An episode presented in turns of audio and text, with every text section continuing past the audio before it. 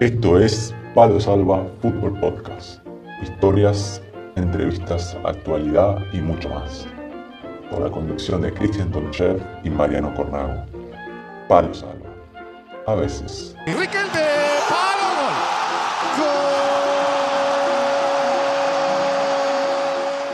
Buenas a todos, ya estamos en un nuevo programa de Palo Salva y acá estamos para hacerles compañía un- una semana más. Este, ya ya no, sé- no recuerdo exactamente cuándo es que comenzamos, Cristian, si me ayudás, pero creo que vamos tres meses y bueno, de momento eh, seguimos, seguimos con fuerza. Sí, ya, ya vamos más, más de tres meses. Eh, buenas tardes, Mariano. Buenas tardes, audiencia. Un placer saludarlos nuevamente, reencontrarnos aquí en el caso del fútbol modesto, el fútbol terrenal, del fútbol a pie. Un placer saludarlos nuevamente. Eh, me alegro de verte, Corna. Eh, vos sabés que el último programa que estuvimos con los chicos de OEG, que no, no, no hablamos acerca del tiempo, ¿cómo, cómo, cómo está el, tema ahí en, en, en las islas griegas, Nos Mariano? estamos derritiendo acá, Chaquito. Eh, Estamos 35.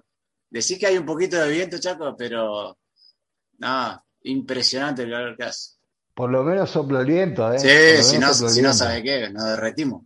Para, la gente que no sabe, nosotros estamos grabando eh, vía, vía un- una aplicación en el cual no- nos vemos, ¿no? Y a Mariano acá se lo ve sin camiseta eh, y, si lo, y se lo ve un poco, un poco sudando. Eh, así que nada, yo por aquí me, me, me encuentro nuevamente por aquí, por, la- por, por el Mediterráneo, estamos todavía por, por, por Almería, seguimos disfrutando de, la, de unos días acá de visita. Eh, así que nada, por acá calor, también hoy, hoy bastante vientos, eh, la playa bandera roja, mucho viento que no, se puede meter tan, tan, tan, tan, tan al, al- medio del, mar porque no, no te permiten, pero por lo menos para ir a tomar sol, viste, a, a los que necesitan de color, obviamente. No, no es mi caso porque, como bien saben, estoy bastante morenito. Pero bueno, por lo menos mojar los pies, Chaco. No, sí, obviamente. Sigo, sigo tus consejos que me, que, que me dijiste. Tengo que, que mojar los callos después hay que ablandarlo. después de, de zapatear en la arena. Claro, exactamente, exactamente. Y los piecitos que tengo no, no son muy bonitos que digamos, tienen unos callos bárbaros. Mamita Después querida. las chilenas que te viste tirando en el fútbol playa se habrán agrandado los callos. Se ablandaron. Lo, lo importante es que salí bien de la espalda. Eso Lo bien. importante es que salí bien de la espalda y no tengo dolores. Como hablábamos por privado, los dolores los estás sintiendo vos. Yo no sé de dónde, Cristian, pero tengo dolor de espalda no, y no hice ninguna chilena, así que imagínate. Me operaban de ciática si tiraba una chilena. Sí, sí. Bueno, Cristian, nos vamos a ir, vamos a ir para Ibiza, en España, y es otra historia muy particular, también similar a lo, a lo que hablamos con los chicos de Bajeque United. Y vamos a hablar con, con Carlos Furcade, que ha creado un club ahí en Ibiza hace siete años. Nos cuenta cómo fue la experiencia, cómo iniciaron, y una historia muy, muy, muy, muy linda que, que ahora vamos a, a hablar con Carlos para que nos cuente. Exactamente, vamos de, de isla en isla. Estuvimos en Nueva Zelanda la, la semana pasada, esta semana continuamos en otra isla que pertenece a España, ¿sí? Así que vamos a escucharlos a Carlos, vamos a darle la bienvenida y nada, vamos para allá, Mariano. Si tuviéramos, cuando tengamos mejor presupuesto, estaría lindo ir a hacerlas en, en- el lugar, ¿no? Las entrevistas, imagínate, ¿no? Nueva Zelanda, después otro día de In Ibiza. situ. Claro, claro. Obviamente, vamos a ver si tenemos algún sponsor, ¿viste? Algunos sponsors de estos de los que vuelan por el aire y bueno, nos subvenciona y podemos hacer las entrevistas in situ. Exacto, Vamos a ver. Y Carlos eh, también muy fanático, fanático, fanático de Rosario Central, hincha fanático, que también está asociado con los colores de la camiseta de, de su club Ibiza. Así que vamos con el canalla. Carlos Furcade. Vamos, Mariano.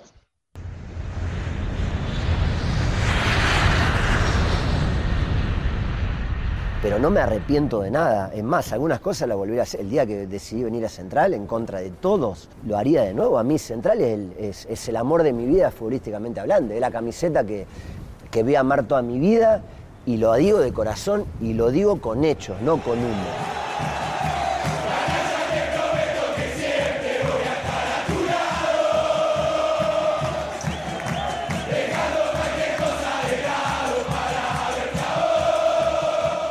Esta es la entrevista de la semana en Palo Salva. Bueno, ya estamos de vuelta en Palo Salva y estamos en contacto España con, con Ibiza más precisamente y hoy tenemos a un invitado, Cristian, que ya nos contará él bien exactamente cómo, qué función cumple, porque según he leído, multifacético, hace, cumple prácticamente, le faltaría jugar en el equipo y ya estaría participando en todos los roles del equipo.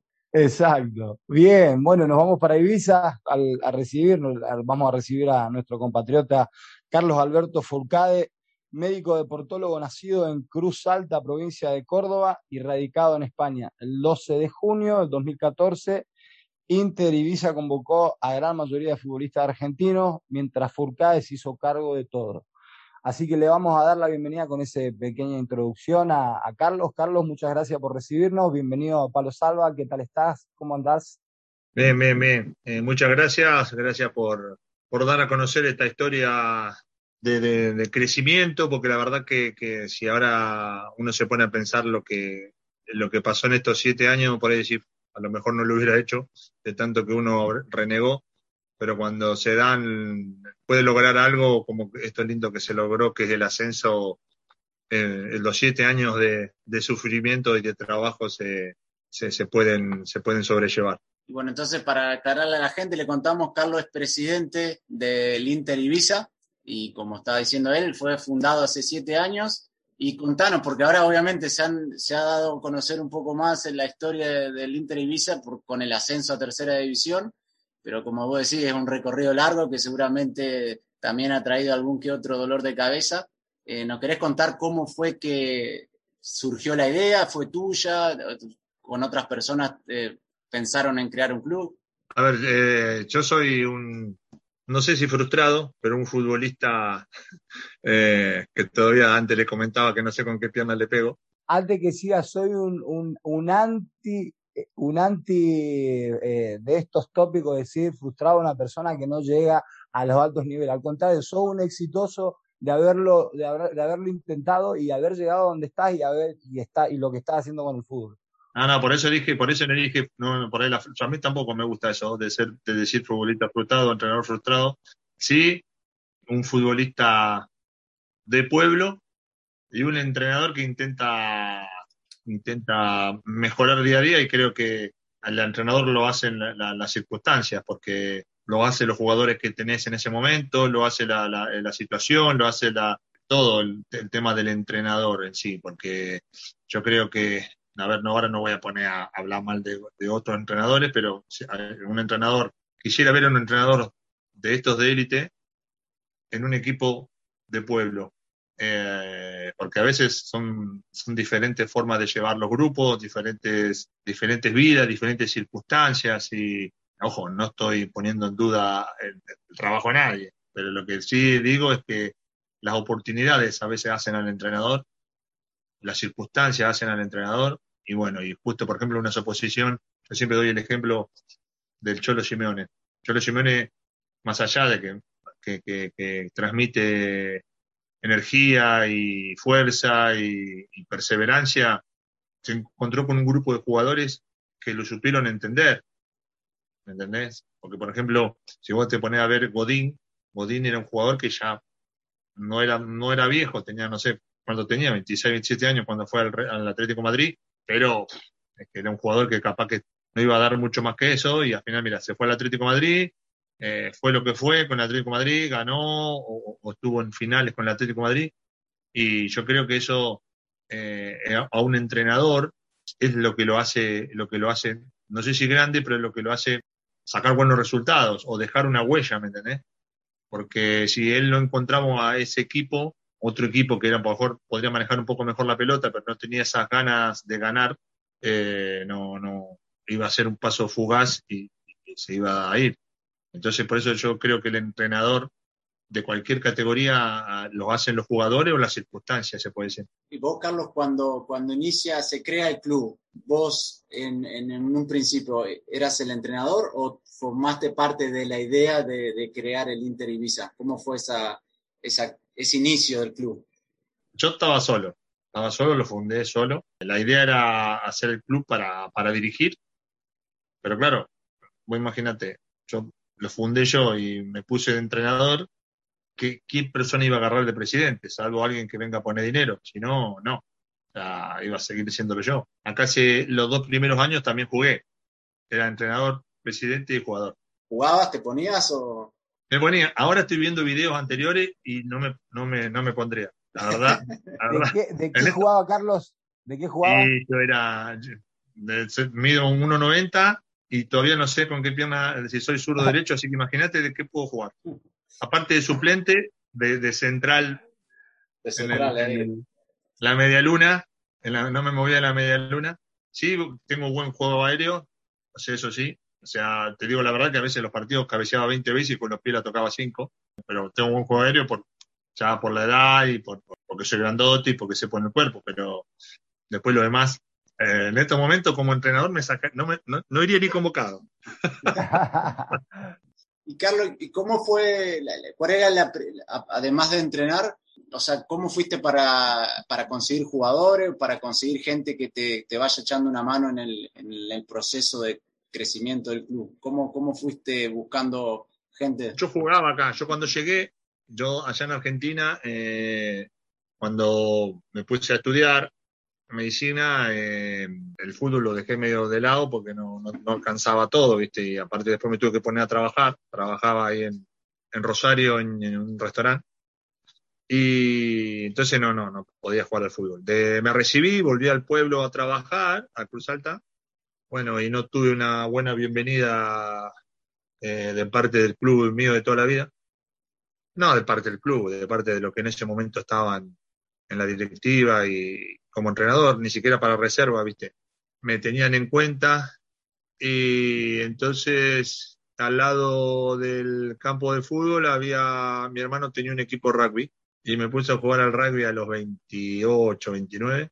Me rompí todo en seis meses, me rompí los dedos, la rodilla, la cabeza, la oreja, todo en seis meses. Eh, aparte. Un, deporte que para mí, a mí me apasiona. Yo me levanto los sábados a la mañana acá en España a ver los partidos de, de- la Liga de Nueva Zelanda, de Australia, eh, de Inglaterra. O sea, me sé todos los jugadores, me, sé toda la, la- todas la- las leyes del rugby, me sé, o sea, soy un fanático. Jugué ahí seis meses y justo eh, cuando llegamos a jugar una final zonal ahí, eh, me tuve que venir acá a España. Y cuando llegué acá, con cien y pico kilos, eh, me fui a un club y fui a otro, así iba, probando y hasta que fui a un club que fue, mira, este año fue con el que peleamos el, el ascenso. Jugué dos años ahí de delantero, ahí me, me fui de delantero, de nueve, y después agarré y ahí es donde empecé a conocer gente, empecé a conocer gente del fútbol y bueno, y tenía los amigos del fútbol y eso, y al año siguiente me fui a jugar al Rapid, que el Rapid ahora es el equipo que te comentaba antes que compartimos estadio. Y bueno, y el, perdimos un ascenso y al final después el club desapareció, desapareció a nivel primera división, o sea, regional. Entonces ahí es donde fundé el club. Ahí fundé el club y lo, fun- lo fundé por, porque no había más nada para hacer. Y para dirigir. Entonces, acá había 12 equipos, eh, sigue habiendo 12 equipos, pero en su momento era así, los seis se jugaban la liga regular, los seis primeros jugaban por el ascenso, los seis, los seis de abajo jugaban por la liga primera regional, que era una copa que se hacía para no dejar a los equipos sin jugar. Los dos primeros años la ganamos nosotros, quedamos en los seis de abajo y la ganamos. Entonces yo el primer, la liga regular no jugaba y después como la liga de abajo era más mm, para echar un tiempo, me ponía a jugar. Y te quiero decir que salimos campeón, no, no era por mi incorporación, ¿eh? Pero las dos, ¿Habrá aportado un golcito, Carlos? fichaje de invierno, fichaje de invierno. Claro, claro. Claro. Pero no, pero después me ponía de central. Cuando jugaba ahí me ponía de central porque, aparte, yo peso, soy grandote y si ponele, si iba a jugar, sin, o sea, yo era el entrenador, pero no entrenaba yo, no, para mí, porque si yo entrenaba, él no llegaba a jugar el domingo, ¿viste? Físicamente no me daba para entrenar en la semana y llegar al domingo a tener algún minuto porque no daba. Entonces, me mantenía en el peso, hacía un poco de fútbol y los domingos iba y jugaba. Eh, pero después el último año este que jugué, que era, estábamos en la final y con el empate bueno, éramos campeones, a los cinco minutos me rompí, me pisaron y me rompí el tendón de Aquiles. Y esa fue mi, fue mi clavo en la pared para colgar la- las botas. Ahí fue una lesión malísima. Decir que ya no jugaba más, tenía 38, 39 años, pero fue una lesión malísima que hasta el día de hoy la, la sufro. Eh, me rompió el, el- con los tapones, me rompieron el gemelo también. O sea que, que, que el gemelo en estos momentos, si lo mirás, lo único que tengo es el escudo del Inter, porque desa- desapareció. Y bueno, ahí ya está. Ahora ahí ya ahí, aparte mi señora me iba a matar si seguía jugando porque todos los días me dolía algo. Así que ahí ya me, me dediqué a dirigir. Al año siguiente quedamos afuera del jugar el ascenso por, por un punto en el último partido. Al año siguiente ya quedamos cuarto, al año siguiente tercero, el año pasado por la pandemia, por la pandemia íbamos segundo a cinco puntos y ascendió el primero faltando siete fechas.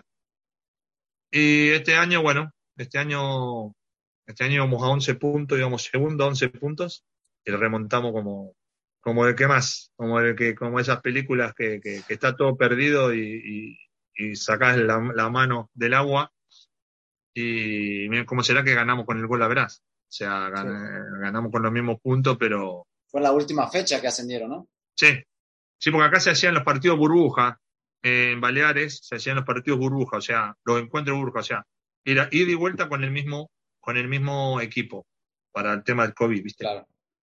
Entonces, eh, el último partido lo jugamos contra, los últimos dos partidos contra el mismo equipo. Claro. Sea, no era, no es que era final ni nada, era una liga regular. Lo que pasa es que en, en, dos semanas jugabas con el mismo equipo siempre. Entonces, vos por ahí estabas a 11 puntos, pero capaz que como jugabas jueves, domingo, jueves, domingo, jueves, domingo, a lo mejor en, en- dos semanas recortabas 8 puntos y fue así. En, en dos semanas le ganamos al puntero, el puntero perdió, empató, perdió y ahí ganamos. Una serie de Netflix. Carlos, tengo, tengo, tengo dos preguntas para hacerte, ¿sí? Una es, eh, cuando salís de Argentina, el por qué Ibiza, por qué tu destino fue Ibiza, y el segundo, la segunda pregunta es, cuando llegás a, España, Ibiza, ¿tenías pensado esto que, que, lográs a, día de hoy, el, haber creado un club, el, llevarlo a la tercera división española? No, eh, Ibiza tocó como destino, o sea, fue el, el destino, fue el que me trajo acá, el que nos trajo acá porque me vine con la familia. ¿El motivo? ¿Vacacional? O No, no, yo no conocía. Si yo, yo el mar lo conocía acá en, en- en Ibiza. Ahí en- de donde soy yo, de donde somos, eh, es muy difícil salir ahí de, de, de- de- ¿Dónde vas a sos Mar del vos? Plata. ¿Vos sos Claro. nacido en Córdoba? Cruz Alta, Cruz Alta es el sur de Córdoba, está a 120 kilómetros de Rosario. Está cerca de Marco Juárez, de- un poquito más lejos de Río Cuarto. Está por ahí, pero no es que no tenemos la tonada, somos más de, de rosarinos que somos cordobeses, pero, pero la, nuestro, nuestra zona de influencia es Rosario. Y bueno, yo estaba en una, en una guardia en Carcarañá, en la clínica de mi amigo y mago, porque es mago, eh, y doctor mago Felipe Acosta, y pasé la publicidad. Le mandamos un saludo, le mandamos un saludo. Ah, para el gordo. Acosta. Sí, sí, sí. ex gordo Felipe Acosta y mago. Eh, estuvo en Tinelli y todo, contando Ah, ¿sí? chistes. Ah. Sí, Lo vamos un a crack, googlear crack. después. Sí, acá, acá, eh, Felipe Acosta. Bueno, y él tiene una. Este el gordo es como yo, a, a la hora de emprender y de, de- de- de no importarnos lo que se viene, de no importarnos la tormenta, es como yo, ahora puso una clínica, tiene su, su propia. un crack. Bueno, entonces trabajaba ahí y fui a hacer una guardia. Justo había otra doctora ahí trabajando y, y me comenta que se venía a España. Entonces, eh, a mí eso se me había pasado por la cabeza en la vida. Yo ahí en Rosario veía a la gente que hacía cola en, la- en las embajadas, en los consulados, y yo digo, esto tan loco. Y porque aparte yo soy muy de pueblo, viste, muy familiar, muy, muy, muy de amigo, viste, a mí me gusta ir a- al, al- del taller mecánico a tomar mate, después me voy a la panadería a tomar mate, después me voy, viste, soy muy, no, no, es más, yo-. Sí, yo cuando fui a vivir en Rosario, nunca, nunca me encontré en Rosario, ¿me entendés? O sea, viví 10 años en Rosario, mami, mi esposa de Rosario, y, y nunca me encontré, ¿me entendés? Mm, Por más allá que, que en Cruz Alta no hay nada para hacer, ¿eh? Está la, la cafetería de la GNC, pero a mí en ese momento, ese momento, en ese lugar, era mi lugar, ¿me entendés? O sea, no, no, no me importaba ir a Rosario, al lugar más, a la Florida, a tomarme un café. No, no, lo encon- Claro. no me encontraba, me encontraba en la GNC hablando de qué sé yo, de qué, ¿viste? Entonces, eh, eh, era muy difícil que yo tenga el pensamiento de irme, ¿viste? Entonces, eh, esta chica me comentó que si iba a venir a España, yo le digo que no, le digo problema, los papeles, un lío, me dice, no, dice, hay un, un, convenio entre Argentina y España por el tema de la homologación del título. Y bueno, le digo, pasame los datos. Y llego, Carcarañá está a 50 kilómetros de Rosario, llego a Rosario, que vivía en Rosario, ¿no? Eh, con mi esposa, y entonces le digo, che, le digo, mirá, pasó esto, y digo, vamos, vamos, me dice ella.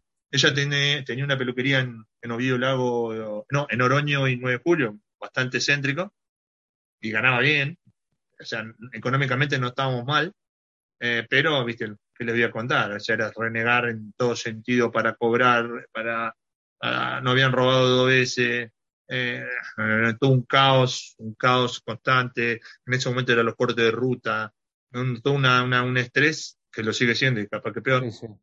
Y bueno, entonces empecé a hacer los papeles cuando en un momento tenían que pagar 300 pesos, me acuerdo. Y le digo, si pagamos 300 pesos, nos vamos. Nos vamos a pagar los 300 pesos para quedarnos acá.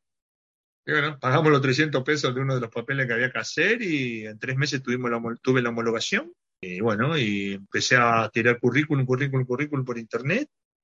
Y uno de los que me llamó fue, fueron de Ibiza, el, el más, el primero que me llamó yo ni, ni, sabía para dónde ir, o sea, escuchaba Ibiza, todo, pero... Claro, claro. Y así que, ¿cómo será que cuando me vine para acá me traje dos kilos de yerba y pagué ese de equipaje? La yerba más cara del mundo fue, ¿viste? Porque llegué acá y en la esquina, en la esquina había uno que vendía yerba, pero no tenía nadie ni a qué preguntarle, ¿viste? Y en ese momento las redes sociales no, no, no estaban muy, muy, muy como ahora, ¿viste? ¿Qué sabías vos de, por ejemplo, yo viví en España, pero nunca estuve en Ibiza y uno siempre asocia Ibiza con las vacaciones, playa, fiesta. ¿Vos qué sabías o qué te informaste sobre Ibiza antes de ir? O si es no, yo más todo, lo, lo, primero que miré dónde estaba la cancha de fútbol. ah, te, qué lo bueno. te lo juro, te lo juro que, que agarré, bajé el Google Map y, y, digo, ¿dónde está la cancha de fútbol acá? Si el hospital, encima el hospital que trabajaba estaba a la vuelta. ¿Ya sabe qué? Llegué, Llegué, me acuerdo que me fui al hospital a presentar y me voy a la vuelta y en ese momento el Ibiza, el SED, eh, la Sociedad Deportiva Ibiza, que ahora desapareció, estaba en segunda B. Y yo caigo, imagínate, caigo y me presento a jugar. Le digo, hola, sí, para jugar, ¿dónde hay? Y me dice uno, no, pero vos qué, qué nivel tenés. Bueno, yo... Entonces el tipo me dice, no, nada, una liga de pueblo, no te vendás a jugar acá, que acá Claro, para el que no sabe, segunda vez es profesional. Claro, la segunda vez es una, una, una metropolitana, ponele. Exacto. O, y entonces, viste, nada, y no, no sabía mucho, viste, la verdad que mucho no sabía, sabía que era la época, que era verano acá cuando me vine y todo, pero no, no, no, no, no es que me puse a ahondar mucho. Y la verdad que no, no, no quería, no era para elegir, era por, para venirme porque ya eh, no, no, no quería saber más nada, ¿viste? Cuando ya decía, no, no, no, no quiero saber más nada y todos los días me pasaba algo nuevo, todos los días hay una, anécdota con, pobre, con, mi abuela que, falleció en, la época de, los cortes de ruta y me acuerdo que, eso fue lo, que más me, mató, venía la ambulancia con mi, abuela muerta, claro, porque ahí la, terapia, no hay terapia en Cruz Alta y tenemos que ir a, en este momento se va a correr el debuto, pero antes se iba a Villa María, ¿viste? Y yo era el médico y entonces la, la llevé ahí a Villa María, bueno, se murió en Villa María y cuando volvíamos con la ambulancia, eh, todo mal, nos pararon, nos pararon los, los cortes de, de, los cortes de ruta, no nos dejaban pasar y yo ahí, en el auto se lo dije a mi señora, digo, esto es lo que, porque vos veías que te cortaban la ruta uno, uno, unos gringos que tenían unas cosechadoras de un millón de, de un millón de, no, de euros, no, no sé cuánto estará una cosechadora ahora. Pero y vos veías que esa cosechadora, por más que vos seas el mejor médico, nunca la ibas a tener. Y esta gente te cortaba el paso, no, no entendían de, de, de, sentimiento, de nada, ¿viste? Me imagino que todo el mundo le habrá, le habrá contado una historia para que lo dejen pasar. Pero eso de que te corten la ruta, de, que te corten la libertad, yo no sé, no lo vi. Mirá que yo acá en Europa en Europa uno viaja mucho, ¿viste? Porque tenés todo cerca. Y viajé por todo el mundo, ¿viste? Es más, al año de llegar acá me fui a Sudáfrica, un mes y medio al Mundial. Eh, que en la Argentina, en la Argentina era impensado si estaba ahí. Y en ningún lado vi esa, esa falta de respeto a, a, la libertad de personas, de personas que tienen más que vos, ¿me entendés? O sea, acá en España, eh, vos ganás mil, pagás un porcentaje. Vos ganás dos mil, pagás más porcentaje. Ganás tres mil, pagás más porcentaje. O sea, y en, en, ese momento el problema de, lo, de, lo, de, los gringos del campo era ese, era que vos, en ellos no querían pagar un impuesto porque ganaban mucho, o sea, y, te cortaban a vos con una cosechadora Massey Ferguson de, de, un millón, y entonces no, no, no, no aguanté más, no aguanté más y digo, no, no, no puede ser, esto no puede ser. La verdad que, que no, no, no, no es para hablar mal de, de, de tu país ni nada, pero eh, son la realidad que, que me tocó vivir ahí tomaste la decisión de, en ese momento fue cuando tomaste la, decisión. Eso fue el empujón. ¿Viste cuando estás en el trampolín y no te animás a tirarte y viene uno y te empuja? Eso, eso fue, fue la, lo que, me, lo que me, me, empujó más que nada y no, no entraba en razón, ¿eh? No entraba en razón. Digo, no, no, no, no, yo me voy, yo me voy, yo me voy. Todo me dice, ¿dónde va a ir? yo me voy, me voy, me voy. El único problema es que no me salió el contrato de trabajo, ¿viste? Porque yo no tenía papeles. Hasta que me salió el contrato y me vine para ¿Cómo fue la adaptación ahí a Ibiza? Que vos decís que sos una persona de, que te gusta estar en tu pueblo, que visitar a los vecinos, demás. ¿Cómo, cómo te fuiste adaptando o, conociendo gente ahí del lugar?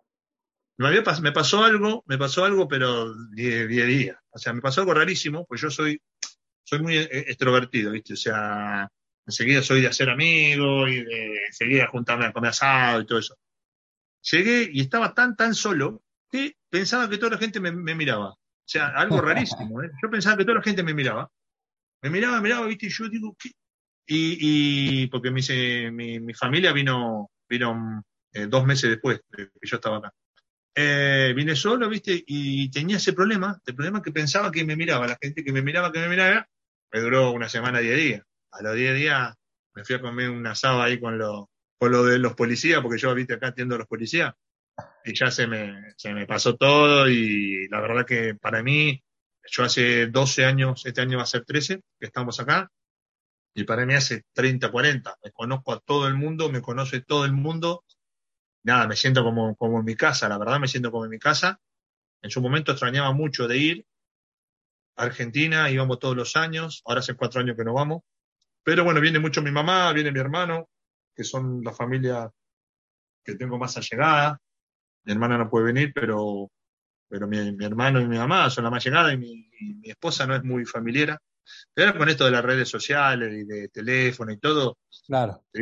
con mi mamá me habló más acá que, cuando estaba ahí en Argentina, porque la hago, la, hago partícipe de por ahí los lugares donde vamos, por ahí a lo mejor estamos, no sé, en, en, Alemania o en, o en Italia, en un lugar así importante, y entonces la, la, la, me acuerdo la otra vez, una videollamada.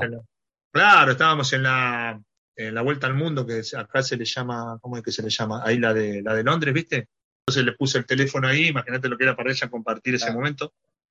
Eh, pero por eso te digo, si hablo más con mi mamá y mi familia estando acá que cuando estaba ahí. Así que la verdad que voy perdiendo esa, ese sentimiento de, de, aferrarme a, a, por lo menos a, mi zona en Argentina y acá, viste, como te digo, acá la verdad que Ibiza es, es un lugar paradisíaco, pero en todo sentido, ¿eh? o sea, Ibiza, y, y, no sé si es el resto de España, porque yo el, el lugar donde viví es en Ibiza, pero vos acá es muy raro que tengas un horario tan estricto de trabajo como está ahí. O sea, acá es más, todo más, ¿me entendés? O sea, no sé, por ejemplo, eh, hay gente acá trabaja, hay gente que trabaja cinco o seis meses al, al año, ¿no? Ah. Y el otro año, y el resto del año se va a Tailandia. ¿Me entendés? O a, Vietnam, o a Asia. Nos pasa la receta después, acá. Sí, yo se lo digo, yo, mismo se lo digo a eso, porque yo trabajo todo el, todo el año. Pero te quiero decir que, que, que ese es un lugar que, si, que, vale la pena eh, hacer el sacrificio, ¿me entendés? O sea, vos ves que, que, te pueden comprar tu autito, ves que te pueden comprar tu casa, ves que te podés comprar, no sé, que, no sé, mira, hasta ahora, ahora mira, me compré un dron. ¿Entendés lo que te quiero decir? O sea, cosas que en Argentina era impensado, y siendo médico y todo. Eh, por ejemplo, eso de ir al, Mundial de Sudáfrica, yo en Argentina era impensado estar un mes y medio, un mes y medio sin, sin, trabajar. O sea, era impensado. Salvo que venga de familia de, de plata, eso no te va a pasar nunca trabajando en Argentina de médico. salvo que ya tengas tus 60 años y estés un poquito acomodado, pero así a mi edad era, era muy difícil. Yo vine acá, acá el primer año ya tenés un mes de vacaciones. Entonces imagínate, ese mes me había amontonado yo una, una, unos feriados que me debían y estuve un mes y medio en Sudáfrica. Carlos, te iba a preguntar, porque, y, porque hay 14, 15 futbolistas argentinos en el equipo, ya nos contarás después si hay también ahora en, la, en la, directiva más argentino. ¿Eso fue casualidad o casualidad? ¿Lo buscaste, intentaste contactar jugador argentino? ¿Cómo se dio que haya tantos argentinos en el club? Y no españoles, por ejemplo. No, a ver, que fue, no fue tanta casualidad. No es que yo los busco, pero no es tanta casualidad. O sea, yo ahora cambié un poco, me, me europeicé un poco, en todo sentido. ¿eh? No te digo que ya no extraño tanto como antes. Eh, a la hora de tratar al jugador, eh, no soy tan no sé si la palabra es eufórico, no soy tan dan, porque el jugador español eh, a eso no lo ve bien, ¿viste? Vos ahí eh, a un jugador argentino le decís corre la, la mandada cosa y el jugador argentino no le da bola, ¿viste? Que vos lo, no sé si, que, que, no se toma mal lo que voy a decir, no es insultarlo, es una forma de decir las cosas, ¿me entendés? Decir, dale, corre, ¿me entendés? Acá esto no es, no, no está bien, bien visto lo dicen que cuando el Tata Martino fue al Barcelona, en, el primer partido, el preparador físico del Tata, lo, que hacemos generalmente en Argentina, arenga, los gritos, puteando, y dicen que fue Piqué, y le dice, no, no, acá, acá sí no, como diciendo, acá eso de putear a los gritos. Y no, se dio así porque me entiendo más también con, los jugadores argentinos. O sea, yo mi, mi, más allá de que a mí me gusta jugar lindo y a mí me gusta tirar caño, a mí me gusta la intensidad y me gusta que, el jugador tenga hambre, ¿me entendés? O sea, no sé si seré tan, seré, será muy pasional lo que digo, ¿viste? O muy, mm, porque yo la otra vez agarré, estaba en una, en una charla, dando la charla técnica y le dije, muchacho, el fútbol es como la vida. Y salta un italiano que tengo en el equipo, que es el capitano, le mando saludo a Cesare, ayer cumplió el año, y me dice, no, Carlos, ¿qué me está diciendo? ¿Cómo va el fútbol con la vida? La vida, la cosa es bueno, digo, la verdad, entonces esto me está sacando la vida, le digo, le digo, César, o sea, en el sentido de que, de que, viste, y por ahí a veces el futbolista español no entiende, hay, hay, hay, hay los que lo entienden sí, pero la mayoría no, no entienden esa pasión que uno le mete y le llama la atención, le llama la atención, ¿me entendés? Que seamos así, que seamos tan, tan, tan, por ahí, por ejemplo, tengo un arquero que es español y cuando estaba en el banco, yo hago cosas en el banco, escondo las pelotas, eh, o, agarro y por ahí hay que jugar con una pelota oficial y para ese tiempo tiro una pelota que no es oficial. Entonces, todas esas cosas, ellos no la, no, no sé si es bueno o no, es por ahí una cosa como se crió uno, ¿no?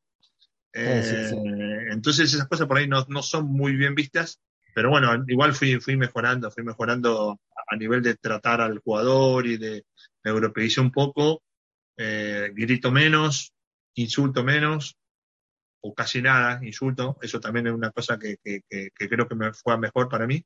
Y bueno, y se dio que son argentinos porque son argentinos, porque nos juntamos con asado, qué sé no sé, no, no, no, no, lo busco yo, o sea, no lo busco, la verdad que no, pero con respecto ahora, ahora que estamos formando el equipo para tercera, eh, me están llamando jugadores de acá que son que son argentinos o uruguayos. O sea, me llaman ellos a mí diciéndome, che, no, porque antes de quedarme acá me gusta como tener la hora de festejar, si vos ves cómo festejamos nosotros, que ascendimos a tercera, y cómo festejó el CD Ibiza, que ascendió a segunda vez, ni punto de comparación, ¿viste? Nosotros metimos ahí dos bengalas, tuvimos una multa por la bengala, pero claro, ¿entendés?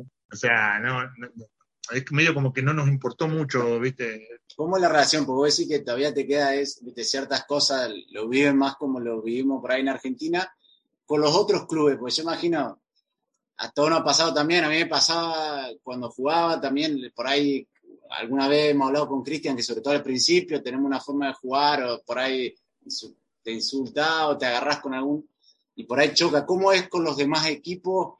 Ustedes que son la mayoría argentinos, como decís, son bastante pasionales, se agarran, los equipos de más como que le tienen un poquito de, bueno, vamos a ganarle a esto, que encima le está yendo bien. Al principio sí, al principio sí, eh, al principio éramos muy, muy odiados, por ahí a lo mejor un poco, un poco culpa mía. Yo en cada partido había un problema con el árbitro, con el, el entrenador del contrario, con siempre había algo. y eran cosas más malas que buenas, ¿me entendés? Aparte me estaban viendo haciendo mal para mi salud, ya llegaba el lunes y te juro que, entonces tuve que, cambiar casi radical y ahora, ahora no, ahora nos, están, nos tienen bastante bien vistos. Yo, a mí me gusta jugar bien a la pelota, eh, más allá de que soy un picapiedra futbolísticamente jugando. Eh, a mí me gusta jugar bien, me gusta tocar la pelota, me gustan mucho los cambios de frente, soy una persona que me gusta mucho los cambios de frente. Eh, me gusta, viste, entrar por las bandas, o sea, no es que, que, que, vamos, eh, que soy todo pulmón y, entonces ahora estamos un poco, un poco mejor visto, viste, nos ganamos, lo ganamos a pulso, porque yo también me hice querer un poco más, antes era muy, muy reacio y al que me decía que no algo, no me importaba, si, si, si rompía relaciones, y bueno, yo creo que, que, voy, fui aprendiendo, fui aprendiendo y me queda un montón de cosas y nunca voy a terminar de aprender, pero fui aprendiendo más todo en el manejo de, del equipo que, que yo creo que es mucho más importante a veces que la táctica. ¿Y cómo eh, sabemos que juegan en el equipo eh, Emiliano Armentero, que tiene paso por Sevilla, Osasuna, que jugó en primera en Argentina también, Matías de, Gregorio, que también jugó en Argentina en primera? ¿Cómo se da la llegada de ellos al equipo?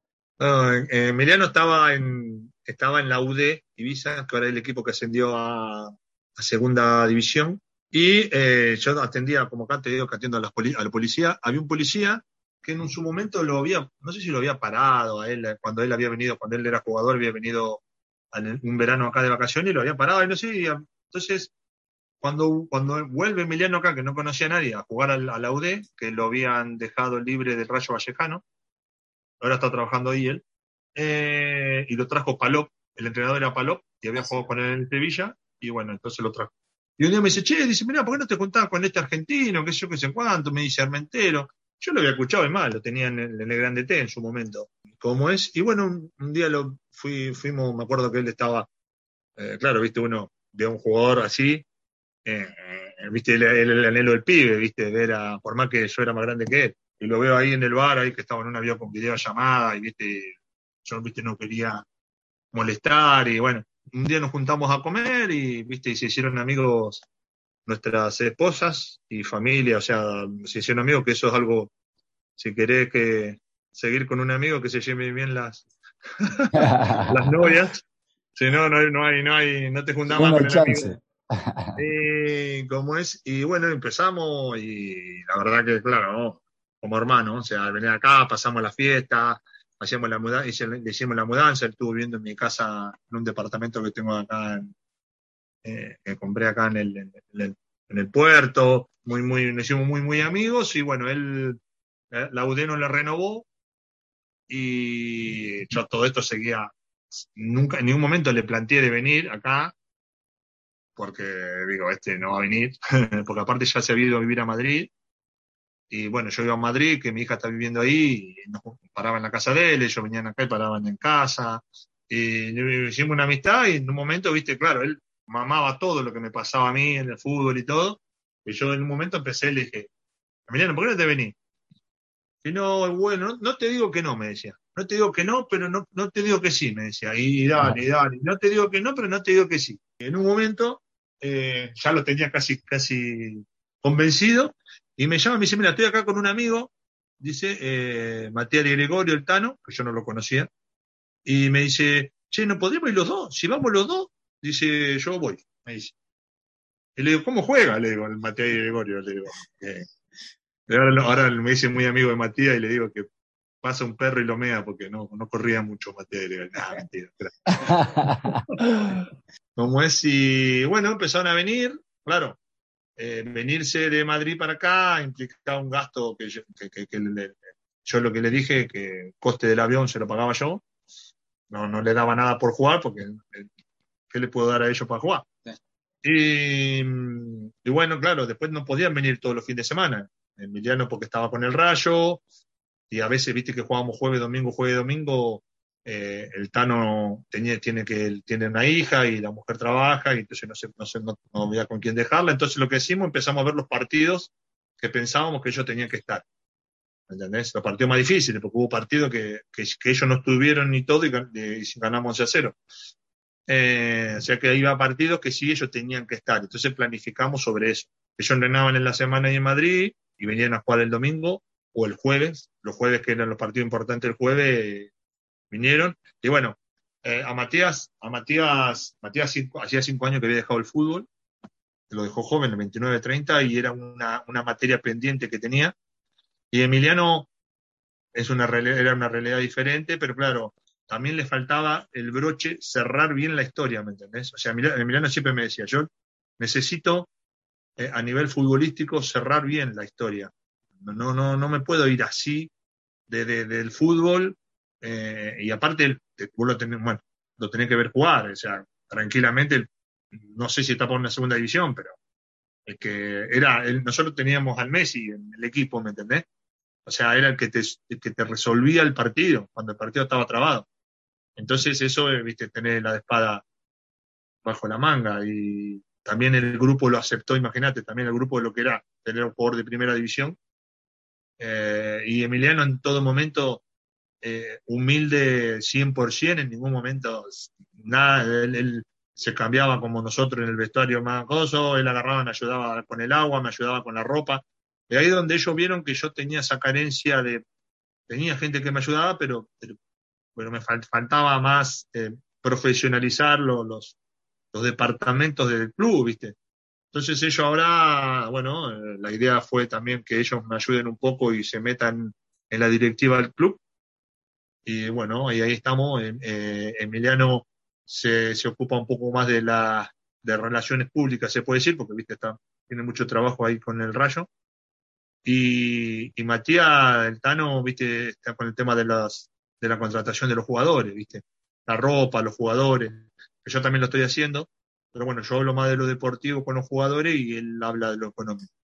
Y la verdad que hay mucho trabajo, pero pero bueno, viste, son esos, esas cosas que gustan, viste, o sea, termino, termino con el teléfono prendido fuego, de tanto hablar y, y de tanto mandar mensajes y eso, pero bueno, son cosas que gustan y, y lo que vos decías antes, si, vos, yo pensaba que en algún momento esto se iba a dar, a ver, yo lo hacía por eso. Yo siempre dije que yo, para jugar por jugar, me quedo en casa. Porque uno, uno, uno, hace una inversión no solo de lo económico, sino del tiempo, de la familia. Eh, y no, yo no, para eso, viste, armo un picadito los jueves con los amigos y después me, Pero no, esto te lleva mucho más que eso. Es más, ahora tengo que ir a ver, por ejemplo, eh, juega la final los alevines, a la, eh, juega la final y, bueno, tengo que ir a ver porque tengo que ir, como soy el presidente. entonces todo eso te lleva tiempo, viste. Pero ah, si me decís ahora, no, no lo cambio, no lo cambio por nada. Carlos, tengo una pregunta con respecto a, la cantera que tenés. Eh, eh, ¿Va enfocado al desarrollo de que esos chicos en, algún futuro cercano o lejano representen en el primer equipo al club? Y mira, esa es la idea.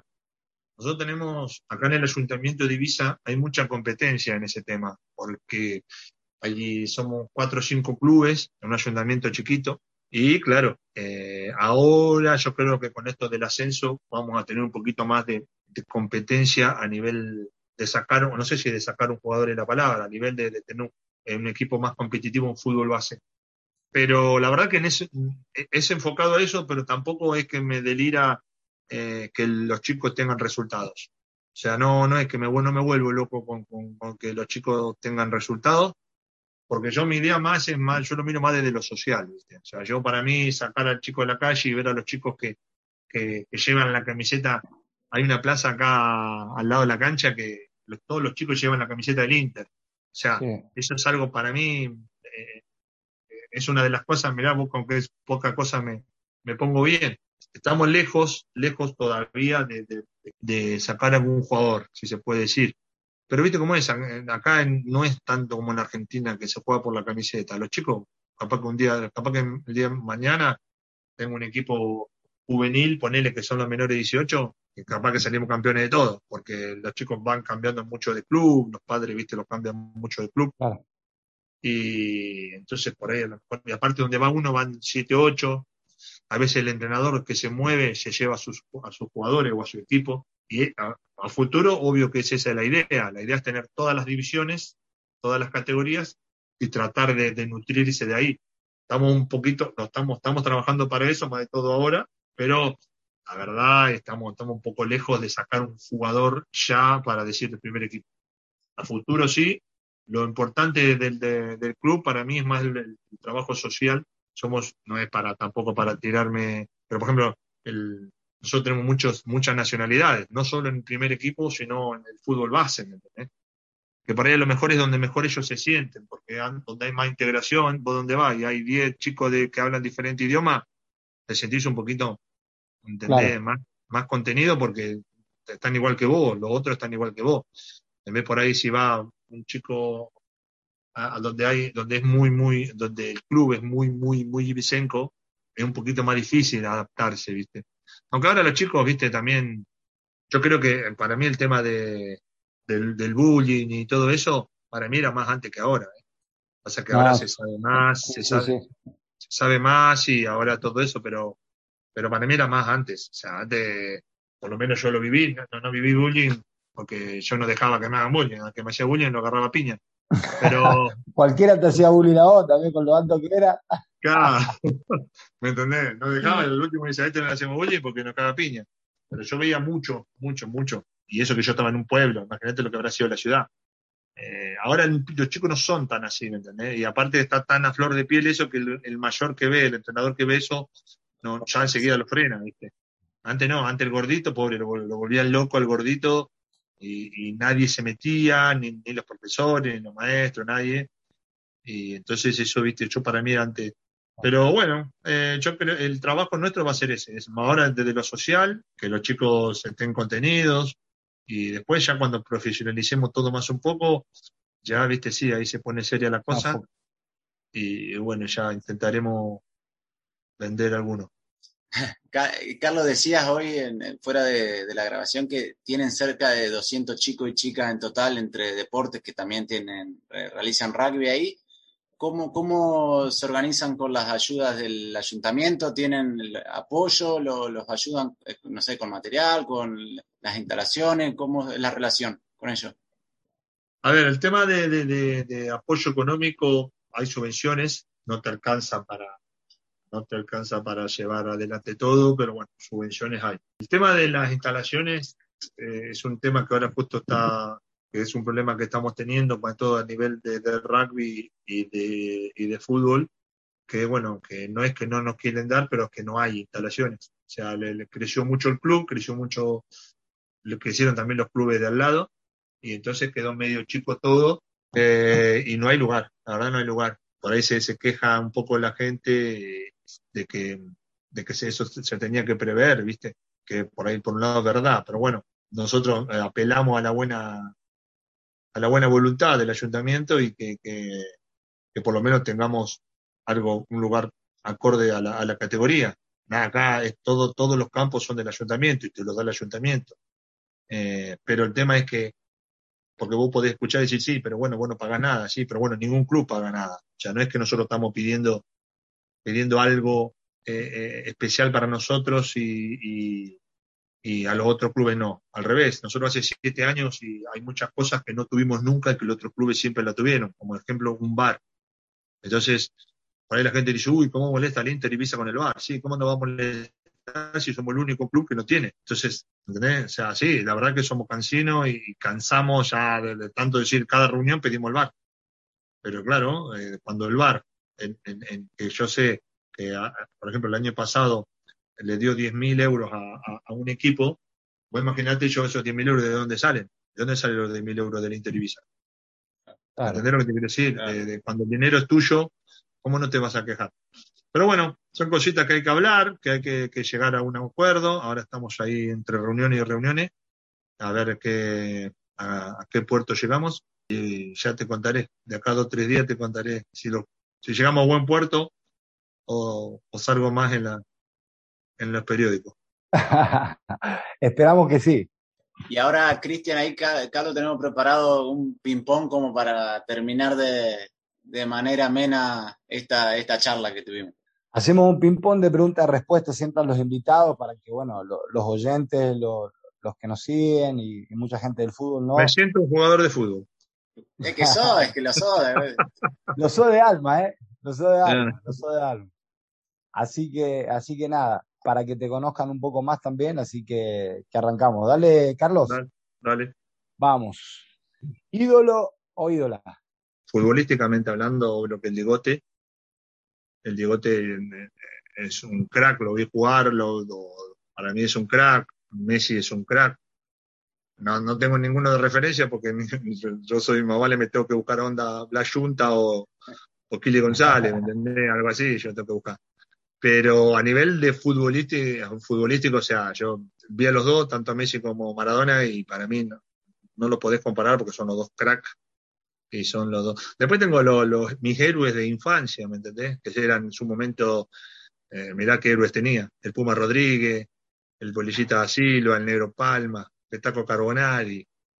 Eh, mirá los héroes, ¿eh? claro, todo de. Rosario Central.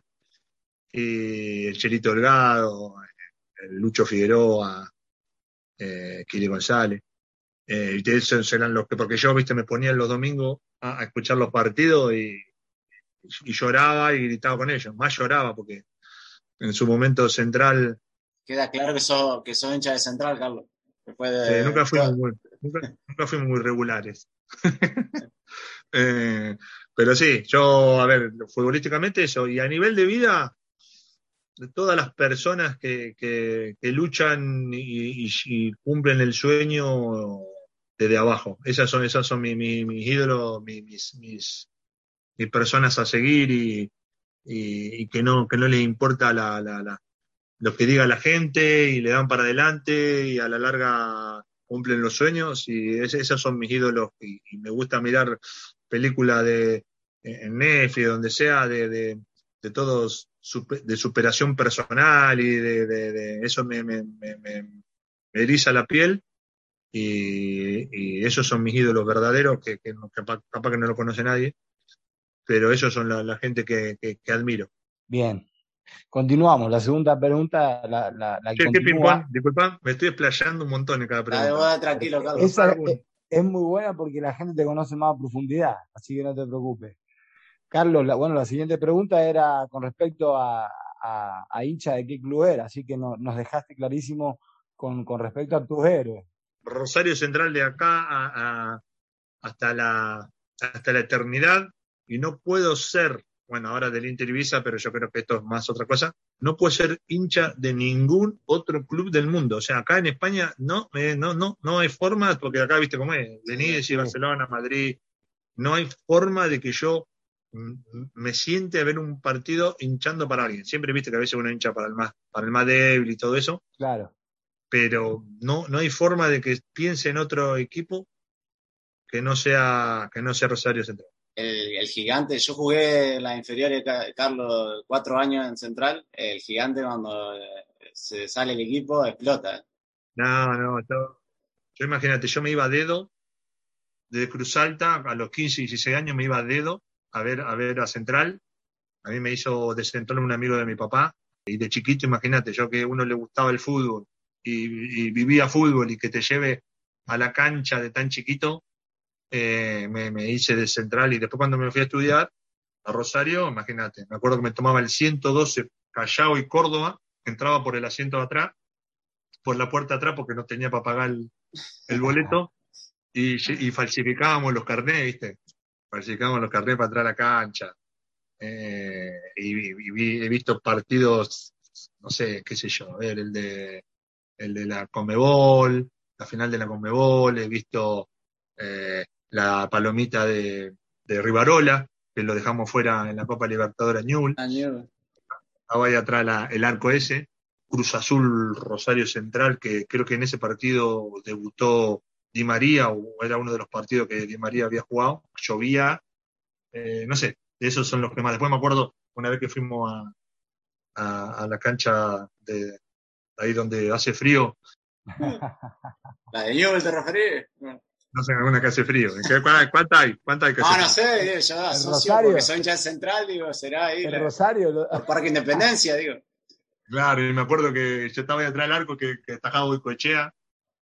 Que Goicoechea se, aga- se agacha a agarrar la pelota y le pasa de, le pasa de caño y pega en el palo. No sé si te acuerdas de ese partido. Sí, sí, sí, sí. Uno a uno creo que había salido. Es- De, Rosario Central. Vamos. La siguiente. Rosario Central campeón u otro ascenso del Inter Ibiza. Otro ascenso del Inter Ibiza. Además de todas las locuras que nos has contado, decinos qué fue lo más loco que hiciste por el Inter Ibiza. Eso, quedarme sin plata. Eso, creo que, fue lo, más loco porque, porque no, gano mal y eh, en su momento, ahora gracias a Dios toco madera, no, pero en su momento, viste, que no, que no podía abandonar, no sé si entendés lo de abandonar. Sí, sí, sí. no, no podía abandonar y no, no, tenía que darle para adelante y nada, hasta me cobraba ponerle el, cobraba el 28 y era el 5 y no tenía plata, tenía que andar pidiendo plata, que eso no lo sabe nadie. Esa es una, una cosa, viste, que voy a decir, que qué necesidad, ¿no? Eh, pero bueno, no podía, no podía dar brazo a torcer y no podía aflojar en esa. Claro, yo viste los jugadores, yo al bueno, ahora también, pero en su momento por ahí era, había equipos más caros y, los, sponsors se caían o no te daban el dinero que tenían que darte y yo no podía agarrar los jugadores eh, que no, no, no, pagarle, ¿me entendés? Entonces me, quedaba seco. Eh, y otra cosa, no sé, no, a ver, que todo una locura ya... Eso ya es mucho, ya, ya además. Ya no, igual es todo una locura porque vos no tenés que ver lo que son los domingos de partido. Vale, yo tengo una, camioneta acá que la lleno de, de, todo, de, porque voy para allá, abajo, subo, todo es, es, es, una locura el Inter Ibiza. Pero bueno, mira vos, ahora estamos, lo estamos festejando. ¿Qué cosa no podés dejar de hacer antes de un partido? A todos los años voy cambiando algo. Este año fue tomar Red Bull. Con razón llegas a los partidos todo loco. no, no, no, pero, porque la marca, o sea, en el sentido de que no sé por qué, ya la compré una vez, ganamos ah, y todo el año. En una época íbamos a tomar siempre al mismo bar, íbamos a tomar siempre al mismo bar de previa. Después hago, hago siempre las mismas cosas, o sea, llego, doy la ropa, de la ropa me pongo a preparar la, la tabla con los imanes, eh, de la tabla con los imanes, faltando cinco minutos, escuchando la misma música de siempre, que es una cumbia que no sé ni cómo se llama. Y este año, en su momento yo no lo hacía, pero este año tuve, pero cábalas, había cábalas rarísimas. Eh, por ejemplo, una era el año pasado, cuando estábamos peleando el, campeonato, encontré la foto de un jugador del equipo contrario y la colgué en la, en la ladera nuestra y no perdíamos, no perdíamos, no perdíamos y no sé quién me la sacó y empezamos a perder. Entonces este año lo que hice, lo, busqué en Facebook a este chico, saqué la foto, la imprimí y me la puse en la billetera. No perdí. Ascendieron. un montón. Después, por ejemplo, a la hora de la arenga, nunca entraba a la, arenga final antes de salir al partido. Y después también en, en mitad del, torneo empecé a, entrar a la arenga y la hacía yo a la arenga y tampoco perdí más. Eh, mi mamá aprendió una vela allá en Argentina y al minuto 80 se le pagaba porque yo no sabía que las velas chiquitas duran 80 minutos. Y siempre al minuto 80 no hacían el gol. Entonces mi mamá me mandaba un mensaje y me decía, me dicen Tato, Tato, me dice, ¿cómo terminaron? Que se me apagó la vela, la vela al minuto 80. Le digo, mami, no. Le digo, compré una vela. Bien, vamos a la siguiente. Una virtud de Carlos. Eh, la tenacidad. Un defecto de Carlos lo, temperamental que me juega mal. O sea, ves también que ser, a lo mejor por ahí, ser tenaz te lleva a ser temperamental. Pero tengo, tengo un pronto muy malo, muy, muy malo, que me llevó a muchos problemas. Mal, ¿eh? Mal, que, que, me dura esos cinco minutos y me llevó a muchos problemas, que, lo estoy intentando solucionar, ¿viste? yo mismo porque me doy cuenta que está mal. Eh, me intento retener en las cosas que me, que me ponen mal. y bueno, eso es lo que me, creo que es mi debilidad. Lo que menos te gusta de lo que haces en el club. Lo que menos me gusta es lo que hago en el club. Lo que menos me gusta es lo que hago en el club. Lavar la ropa, lavar la ropa y, y cuando termina ir a hablar con los árbitros. Le tenés que buscar la ficha, ¿viste? Claro. Tenés que buscar la ficha. Decir que ahora tengo ahí al delegado a Tito, que le mando saludos y va él, ¿viste? Pero ¿sabes lo que era? Terminar el partido, perdíamos y tenía que ir a verle la cara a los árbitros y buscar la ficha. Ya tenés algo menos que no te gusta. ¿Y lo que más te gusta de lo que haces en el club? dar la charla técnica, que, la, que las cosas salgan en la cancha, que, la gente vea que el equipo está trabajado. Hubo partido, hubo partido que si yo era el presidente echaba al entrenador, y como no me podía echar yo solo, no me echaba. Pero lo echaba porque si venía alguien de afuera, veía que el equipo no estaba trabajado y no era la verdad. O sea, yo trabajo mucho, si es algo que, no sé si, entra en alguna de las preguntas, trabajo y mucho, mucho, mucho. No, yo no, a mí no me gusta perder tiempo, a mí no, no, me gusta estar cinco minutos parado. Eh, y, me enfocaba mucho que, la, que, vos veas que el equipo no, no, no, no, no, no. Había partido que venía de afuera y decía, no, este equipo no está para nada trabajado. Pero bueno, a veces dan las circunstancias. ¿El jugador más jodón del Inter Ibiza? El Colo Baccarini. ¿Alguna particularidad de, él, por ejemplo, que nos cuentes? un personaje, ¿viste? por ejemplo, hacemos tenis fútbol y él se la pasa hablando, o sea, te gana los puntos hablando, ¿me Se la pasa hablando y se la pasa intentando sacar ventaja. Después ahí en el pueblo tenemos una manía, que me imagino que a lo mejor en varios pueblos ahí de la zona, de, hablar con doble sentido constantemente. Eh, alcanzame esto y, ya te, o sea, te está haciendo alguna seña. Eh, de que más, aparte le, hizo muy bien al grupo, él vino eh, a mitad de temporada, en plena pandemia, y él venía también de, este, estar mal, en Grecia no había jugado, después se fue a Rumanía, y tampoco había jugado, y estaba bastante herido cuando vino, que esos son los jugadores que me gustan a mí.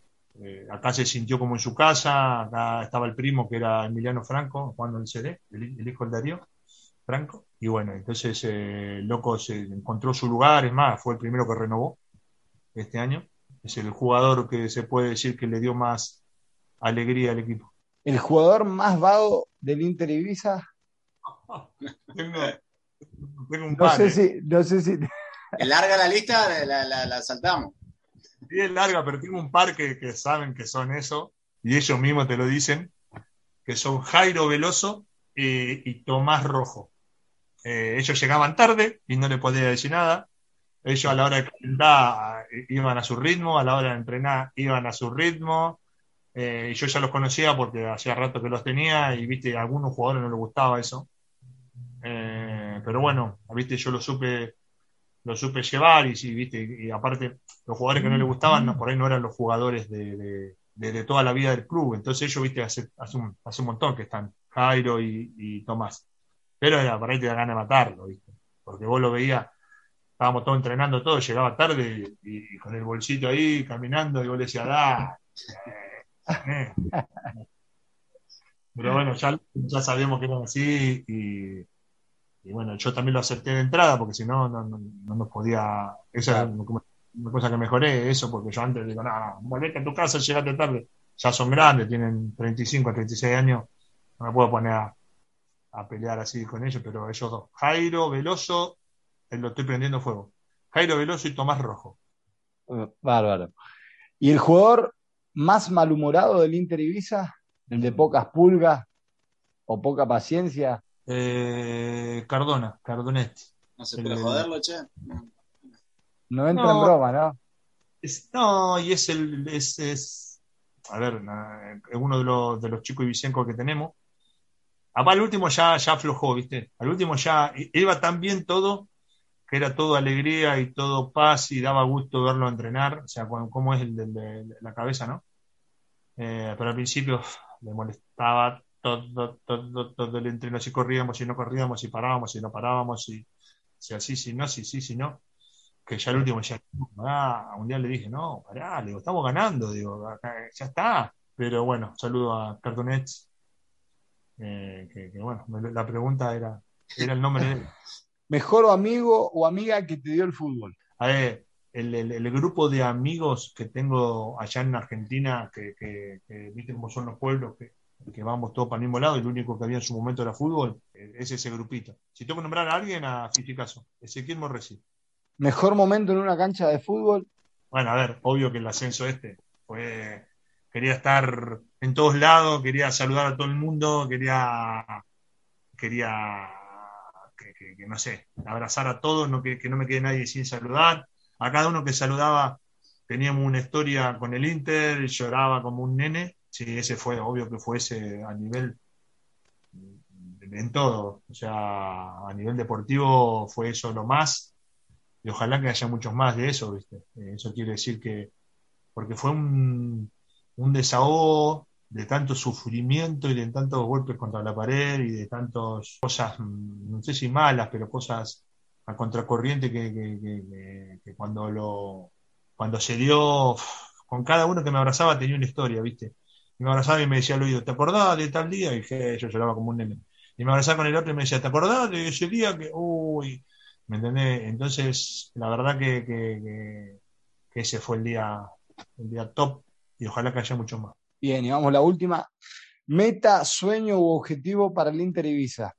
Seguir creciendo. Eh, no, no me veo techo, el único techo que me veo es lo económico a la hora de, de, las divisionales. O sea, eh, a medida que vas subiendo va necesitas otras exigencias y, no ahora no puede salir de mi bolsillo porque no, no, lo, no, lo, no tengo para, tanta exigencia, pero es seguir creciendo y seguir eh, avanzando en las divisionales. O sea, obvio que ahora recién ascendimos y tenemos que adaptarnos y, pelear ahora, pelear por también no descender. Pero es seguir creciendo, seguir creciendo, seguir creciendo hasta, hasta hasta no tener techo. Yo creo que lo más difícil, lo más difícil casi que, ya se hizo, que fue fundar el club, subsistir y ascender. Ahora, viste, cuando a la hora de, todo se va profesionalizando más, todo se va, la gente se va acercando más y, la gente quiere formar parte del proyecto, entonces, viste, también, no te digo que sea más fácil, pero bueno, por más que haya más trabajo, a lo mejor es más llevadero que lo que, que lo que sufrí que lo que sufrí en, regional y para ascender y para fundar el club. Fundar el club que, había veces que tenía miedo a que los chicos no vengan a entrenar, eh, había veces que, o sea, era, era mucho estrés, que para mí lo más difícil ya, casi está hecho, que fue ascender. Y el techo no, no lo veo, no veo el techo, esperemos que no lo haya y que sigamos, sigamos para, para arriba pero bueno, con los pies sobre la tierra, obvio, ¿eh? Soy, soy un delirante, pero a veces me pongo los pies sobre la tierra o me lo ponen los pies sobre la tierra, que, la vamos a, que le vamos a dar pelea y que, que si alguno nos quiere ver mal, le va a costar. Te agradecemos muchísimo por tu tiempo, por contarnos la historia del Inter Ibiza y les deseamos lo mejor a vos y a toda la gente del club y vamos a estar siguiéndolo, van a tener dos hinchas más acá desde Palo Salva, que lo vamos a estar siguiendo y viendo cómo, cómo se desarrolla la, primera temporada del Inter en tercera división. Le deseamos lo mejor y te volvemos a agradecer por, tu tiempo. Vale, gracias. Gracias a ustedes por, darnos este espacio, darnos a conocer y, a, la gente que no es, que no es de, la élite del deporte, tengamos esta oportunidad de darnos a conocer y de que se valore nuestro, nuestro trabajo. Agradecidísimo que acá tienen un, amigo, un club, una familia, cuando quieran venir, no en verano, en verano no, porque hay que portarse bien. Eh, y, nada, y gracias, gracias por todo.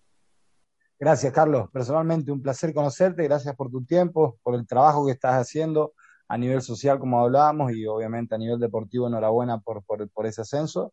Y nada, deseamos verte progresar, crecer y, y nada, ver a un corto largo plazo al Inter eh, tomado de tu mano eh, crecer mucho más. Un abrazo, éxitos y, gracias por tu tiempo nuevamente. Hasta la próxima.